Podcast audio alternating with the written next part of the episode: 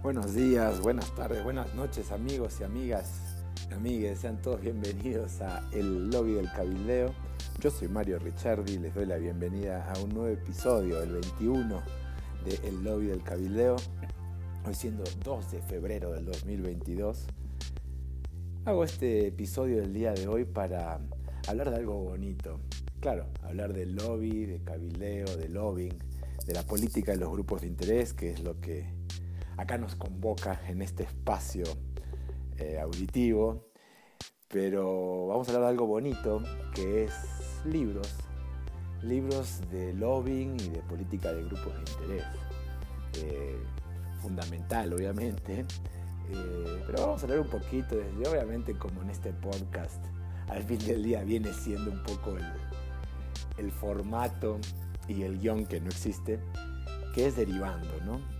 Eh, y hablando a lo mejor eh, de vivencias personales que las quiero compartir, a lo mejor coincido con algunos de ustedes, de vosotros, o no, y a lo mejor les tiro alguna buena idea para agarrar algún libro y, y pues leer un poco de este apasionante tema ¿no? y tan importante. Em, y esto, bueno, viene a colación por muchos temas. Realmente quería hacer este episodio hacía tiempo al fin del día dice, bueno, ¿y este Mario Ricciardi que habla de lobby, de cabildeo, qué? ¿Qué? No, no sabe nada. Y no, la verdad es que no sé mucho, un poquito, eh, pero realmente no. Eh, pero hago este espacio con las ganas de incentivar el tema y que a ver si hay alguien por ahí también y se va aprendiendo la... Es decir, poner nuestro granito de arena ¿no? en esta área de estudio y tratar de divulgar parte de lo que investigo, de, lo que voy aprendiendo. Pero que sí, no, es la gran cosa. Pero bueno, acá estamos, ¿no? Y digo que eh, eh, este es un momento especial porque el lobby, mal que mal, viene despuntando como tema en, pues en la opinión pública y un poquito en lo que los comentaristas, analistas políticos eh, hablan escriben en los medios de comunicación. Entonces, y esto vino por la colación de la nuera del presidente de México, López Obrador, y algún tema, algún escándalo de, presunta corrupción. Siempre el lobby eh, viene a cuenta y, todo el mundo empieza a hablar y a pensar y a disertar sobre él cuando algún, algún tema de corrupción destapa. ¿no? Eh, pero mm, también es un, pero no voy a hablar de eso hoy, eso ya lo hemos hecho en este espacio y lo volveremos a hacer quizás, más que nada para hablar del tema de los cabilderos, las cabilderas. Eh, y a lo mejor también para hablar de esto de por qué la corrupción es lo que destapa, que inclusive es más fácil que la gente sepa, o más común que la gente sepa de la corrupción, de qué es el tráfico de influencias, o de los temas de políticas que se están discutiendo, pero no tanto de la materia en sí, ¿no? Aunque bueno, ahorita vamos a ver, he hablando de libros y hablando un poquito de bibliografía, de literatura de libro, de lobbying, el tema del análisis de las políticas públicas, ¿no? Pero bueno, toda esta perorata eh, para tratar de abrir la puerta, que nos sentemos, agarremos el cafecito y bueno, nos lancemos en esta en esta búsqueda literaria, que inclusive también es eh, un, episodio especial porque voy a hablar de la Biblioteca de la Universidad de las Américas, de la UTLA, UTLAP, Universidad de las Américas en Puebla, México, donde bueno, yo estudié la mayoría de mi formación eh, y donde en la biblioteca me la pasé mucho rato. Entonces, bueno, y esa universidad actualmente, hace siete, casi ocho meses, está en un pleito legal de las de la fundación eh, y tienen los policías metidos adentro, la justicia que dio una sentencia, en fin, otros temas que no vienen a cuenta aquí. Pero bueno, hablamos de lobby, ¿no? Y hablamos de grupos de interés y, y no es un tema que normalmente eh, se estudie demasiado en, pues vamos a decir, en las ciencias políticas, pero sobre todo en América Latina, ¿no? Yo empecé a estudiar ciencia política eh, en la Universidad de Belgrano, en Buenos Aires, y, no, pues no, eso no, no vino en el primer semestre, no vino en introducción a la teoría política, a las ciencias políticas, ¿no? que es la teoría de la democracia, esas dos clases importantes con teoría, teoría política para hablar un poco más del Estado, la otra para hablar un poquito más de la democracia, pues la filosofía política y la historia. No venía el tema. Después yo pasé un poco, tuve un paso por la Universidad de California en Santa Bárbara, en California, en Estados Unidos. Pues ahí sí, tomé algunas clases de ciencias sociales y evidentemente los grupos de interés, el lobbying era, estaba en la, en la boca de muchos, como en el manual de introducción al sistema político americano, ¿no? donde viene el tema de los grupos de interés y el lobbying, pero justamente en América Latina, cuando después vine a la Universidad de las Américas, eh, aquí en Puebla, México, te decían algunos maestros, no, es que ese es un tema más para hablar de Estados Unidos, no, no es un tema que aquí, que somos corporativistas, acá no, la no hubo democracia, el lobbying no, bueno, eso es lo que te decían, entonces uno claramente decía, no, no, esto no puede ser, ¿no? Ahí hay muchos libros, vamos por los libros y evidentemente en la biblioteca es donde uno encuentra más preguntas y algunas soluciones, ¿no? Por lo menos para hacer más preguntas o para querer aprender más. Y eso fue lo que, de alguna manera, seguramente no como los mejores, no como los más capaces, no como los más eh, eh, ordenados, etcétera, pero bueno, yo empecé a estudiar lobbying eh, por mi cuenta siendo autodidacta, de la misma manera que aprendí a tocar el piano, la guitarra, eh, si se quiere también hablar portugués e inglés. Sí, uno pudo tomar clases por ahí o estar con gente que, le imparta algún conocimiento, pero en realidad aprendemos eh, en el camino y se hace camino al andar, ¿no? Entonces, bueno, en la biblioteca de la UDLA, una biblioteca de verdad muy, muy buena. Eh, por su edificio, ¿no? Eh, primero, ¿no? aparte muy vistoso, eh, ¿no? como medio colonial, el edificio cómodo, con sillones padrísimos, con ventanas que ves el volcán Popocatépetl, la pirámide Choluteca con la iglesia encima, de verdad el campus, y digamos que un lugar excelente para sentarse a leer. Y eso es lo que yo hacía eh, y bueno, la UDLA, la Universidad de las Américas, fue fundada por, eh, digamos, tuvo siempre injerencias de familia, la fundación que la hace o que, las, que la hizo, en fin, ligada con, eh, con los Estados Unidos, con el gobierno, con agencias de, ayuda de los Estados Unidos, con fundaciones filantrópicas también de los Estados Unidos y por supuesto los Jenkins, Landa o los, eh, la otra fundación. Pero al tener esa historia que fue fundada en los años 40 por americanos o por una familia americana mexicana, que muchos jóvenes de los Estados Unidos en los años 50, 60, sobre todo 70, vinieron para acá a estudiar, sobre todo arqueología, antropología, pero para también, eh, y español, pero para salirse de, el, draft, ¿no? De, el, servicio militar, ¿no? Y más en la guerra, durante la guerra de Vietnam, que era obligatorio el servicio militar. Entonces salían del país, con eso ya no podían ser convocados, en fin, venían a estudiar acá. Eso a la URLA le dio mucho impronta, pero también hizo de que, por ejemplo, la Embajada de los Estados Unidos eh, donara muchos libros a la biblioteca de la URLA, donde muchos son de, eh, digamos, de las materias, de las, de las disciplinas que hacen en las ciencias sociales, que son las relaciones internacionales, la ciencia política. Muchísimos de eso. Eh, yo alguna vez, para cuando hice mi tesis de licenciatura en, relaciones internacionales, fui a la biblioteca del Colmex y la biblioteca del ITAM. Y la biblioteca de la ULA estaba más cómoda y tenía mucho más material de lo que a mí me importaba, que es el lobby. Eh, y bueno, en esa biblioteca de verdad que yo pude, de verdad lo digo con gusto de compartirlo, pero también porque me gustaría que si alguno tiene ganas de profundizar o empezar con el tema del lobby a estudiar, eh, tome nota de estos, ¿no? Porque son, yo no lo tenía en claro. Eh, claramente hay muchos artículos ¿no? académicos para leer, como el de Milbrad, pero Milbrad después, Lester Milbrad, eh, que estudiaba más que nada la parte de administración pública, de la ciencia de las políticas públicas, eh, saca artículos, pero saca un libro sobre participación ciudadana y, y, el lobby.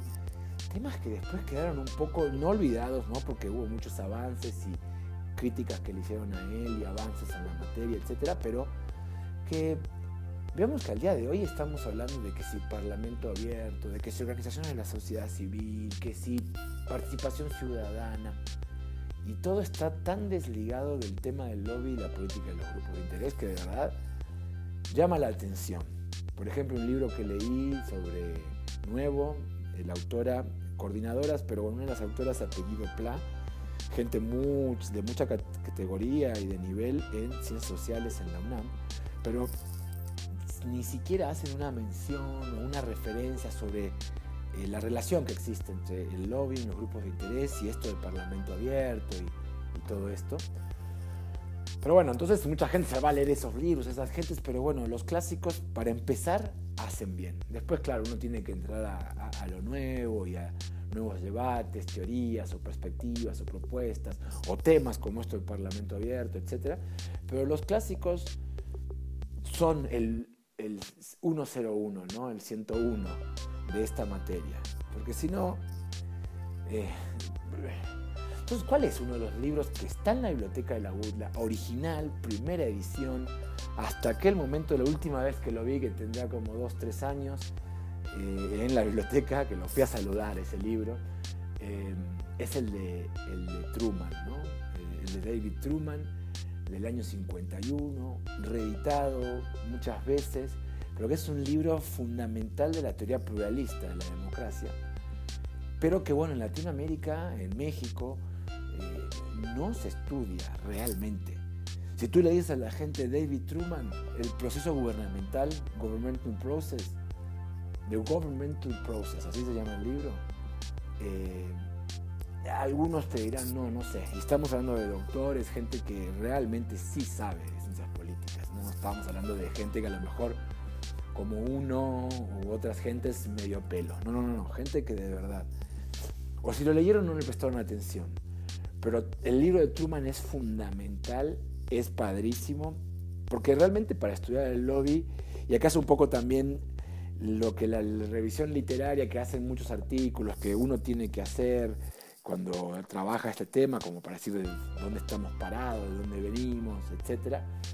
Em, el marco teórico del lobby es muy importante, pues el de Truman es uno de esos libros. Y haciendo un poco el raconto, ¿no? como haciendo un índice, tratando de, hacer un índice y ordenar la literatura, podemos decir que en las ciencias sociales el lobby y la política de los grupos de interés estudia claramente por las ciencias políticas en plural, ¿no? Porque claramente en las ciencias políticas está la ciencia política, la sociología política, la ciencia de las políticas públicas, la administración pública, ¿por qué no las relaciones internacionales? Como así, como bien fuertes, ¿no? Eh, y claramente la ciencia política, ¿no? Pero también ahí puede entrar que si el marketing político, que si la comunicación política, pero bueno, la ciencia política, y ahí sí en singular, a través de la teoría pluralista, Truman, eh, Robert Dahl, otro clásico pluralista, son quienes empiezan a descascarar y a hacer esta teoría de los grupos de interés, ¿no?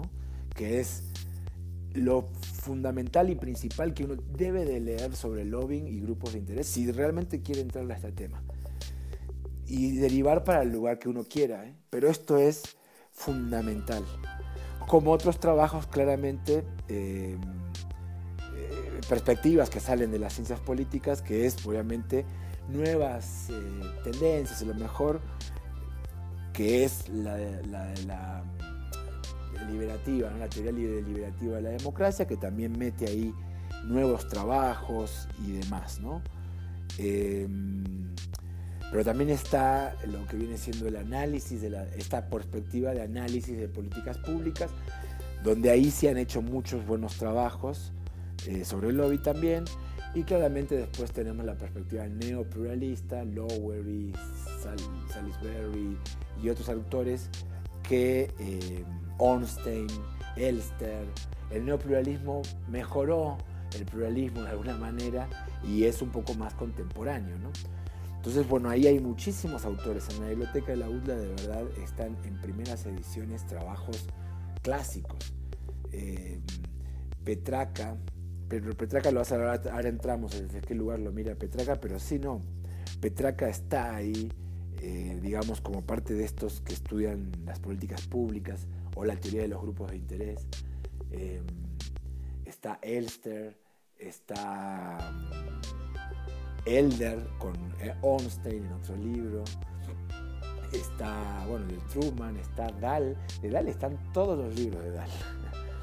Eh, claro, hay ediciones también en la biblioteca de la UDLA, dicho sea de paso, ediciones, eh, primeras ediciones de Capitalismo, Socialismo y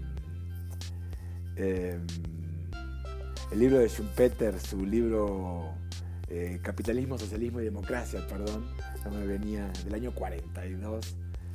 Ahí están, hay dos ediciones padrísimos cómo están esos libros. Pero bueno, también, digamos, el tema del lobby hay muchísimo, ¿no? Entonces, bueno, está toda esta parte realmente, eh, el libro de Baumgartner con la pira, está, hay trabajos de Leach, hay trabajos de Sábatos para hablar del tema de las PAC, ¿no? De la financiación en la política y en las campañas por parte de los grupos de interés. Hay un chorro de bibliografía.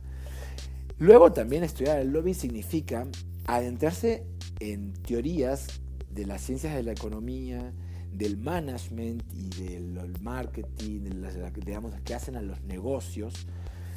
Y también obviamente la sociología, la sociología política que entra, pero claramente la sociología estudia muchísimo los movimientos, todo pero no tanto a, los grupos de interés, que sí lo hacen, que sí lo hace la sociología política, hasta donde yo tengo visto, con los estudios organizacionales, ¿no? Y de verdad que ahí hay muchas teorías importantísimas, ¿no? En todas estas, estas cuatro grandes disciplinas, ¿no? Ciencia política, economía, management y estudios organizacionales, digamos. Ahí está la biblioteca del lobbying. Pero claro, también hay muchísimo eh, que se divide de estas eh, disciplinas en subdisciplinas, o hay muchos estudios interdisciplinarios, en fin.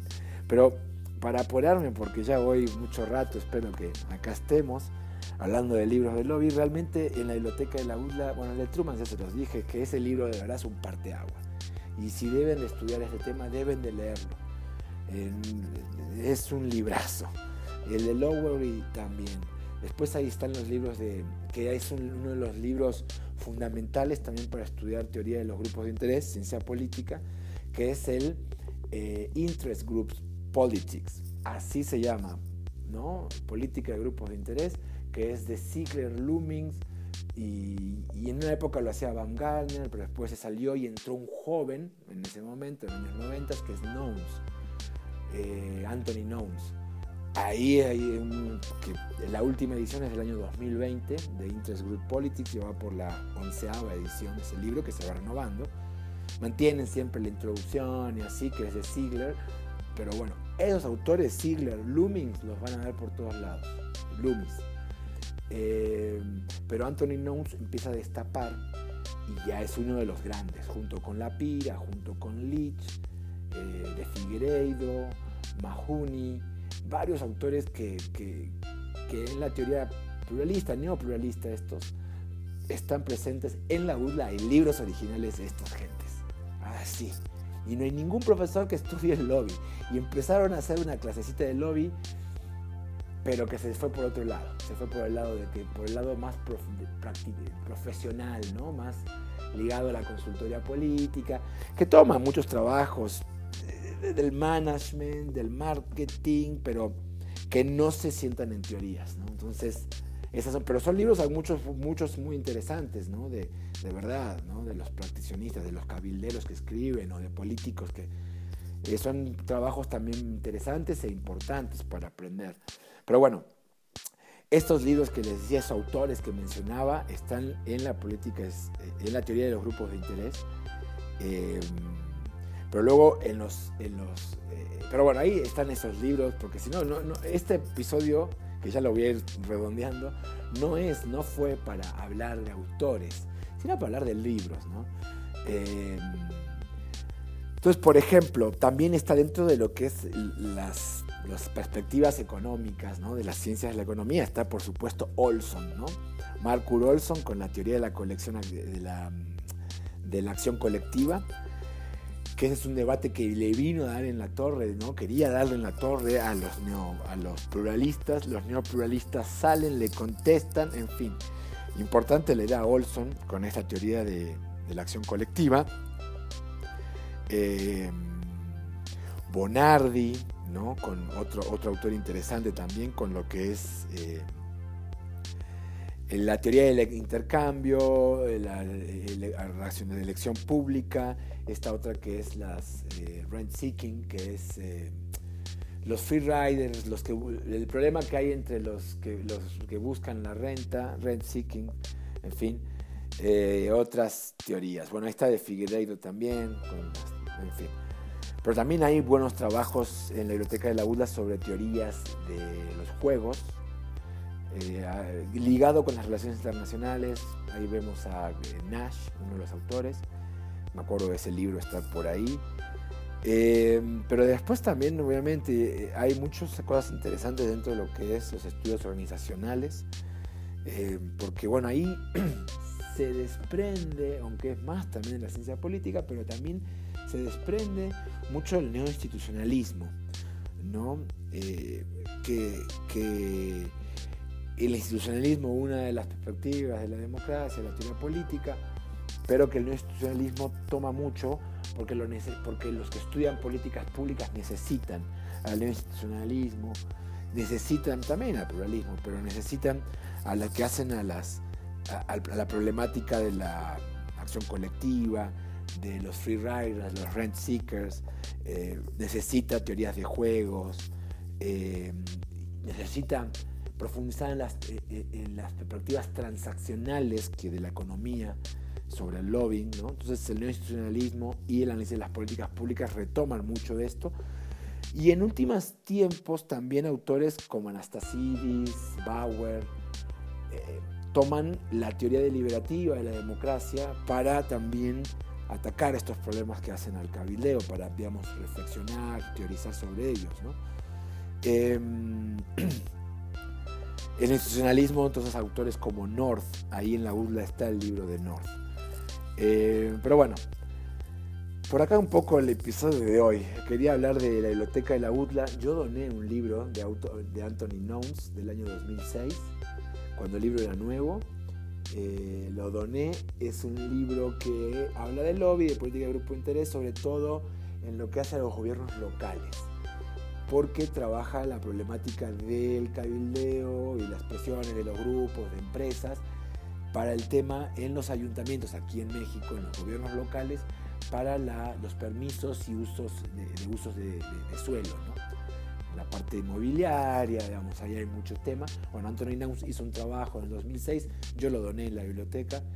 Eh, y luego hay un montón de libros viejos del lobby, ¿no? O sea, que algunos te dirán, no, eso ya, pero de verdad tener esos libros, poder consultarlos, es una maravilla y es fundamental para cuando uno quiere hacer un raconto de dónde venimos, ¿no? Por ejemplo, hay un libro del año 21, de 1921, miren, tiene 101 años, de Logan, el apellido, el, autor se apellida, apellidaba Logan, Logan, que se llama Loving, así el libro.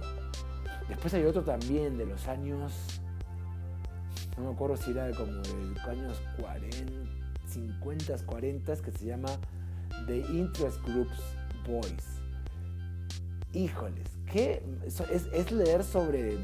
Muchos de ahí se van a la historia reciente para ellos, sobre todo el de Logan, me acuerdo muy bien, que habla de todos los lobbies del siglo XIX, ¿no? De cuando que ya lo hablamos también acá, de cuando el lobbying se va haciendo profesional eh, y se haciendo una industria de, cabilderos y, habla de los, casos de Colt, de, las pistolas, habla de los ferroviarios, de la gente de la fiebre del oro, de todo lo que fue el oeste y todo. Híjole, hermano, de veras que leer libros es una maravilla. En la UTLA hay mucho sobre lobbying y las instalaciones que esperemos próximamente se reabran con la institucionalidad de vida. Eh, que la UTLA reviva, ¿no? Porque eh, cuando yo hice la tesis de la UTLA sobre lobbying, eh, en RI, después hice una en ciencias políticas, pero en RI, la primera, 2007-2008, había habido una sola tesis en toda la historia de la UTLA que hablaba sobre lobbying y era más bien de los años 90 de un estudiante que ver el lobbying mexicano en Washington por el tema del TLC, ¿no? del Tratado de Libre Comercio de las América del Norte, el NAFTA. Eh, pero entonces vine yo y no había tanto. Y bueno, ha crecido muchísimo, esto es bueno. Eh, y otras tesis más se han hecho en la UDLA y ni hablar en otras en la UNAM y tal, pero de verdad eh, el lobbying viene creciendo en los últimos, México, América Latina, 20 años, aunque 15, 10 años yo diría que ya despegó. Y bueno, la UDLA, eh, cuando se reabra, y yo creo que invita a la gente a, acudir a su biblioteca y apreciar, a leer, a eh, perderse en estos libros de esta materia tan apasionante que es el lobbying y que en el lobby del cabildeo damos puntual seguimiento. En otro episodio hablaremos de otras cosas. Acá este de hoy fue para esto. Eh, nada, una rica charla de café, ¿no? Tengan un bonito día, cuídense mucho, que el Omicron del COVID sigue por ahí. Eh, sean felices y quédense unos a los otros. Nos vemos la otra. ¿eh?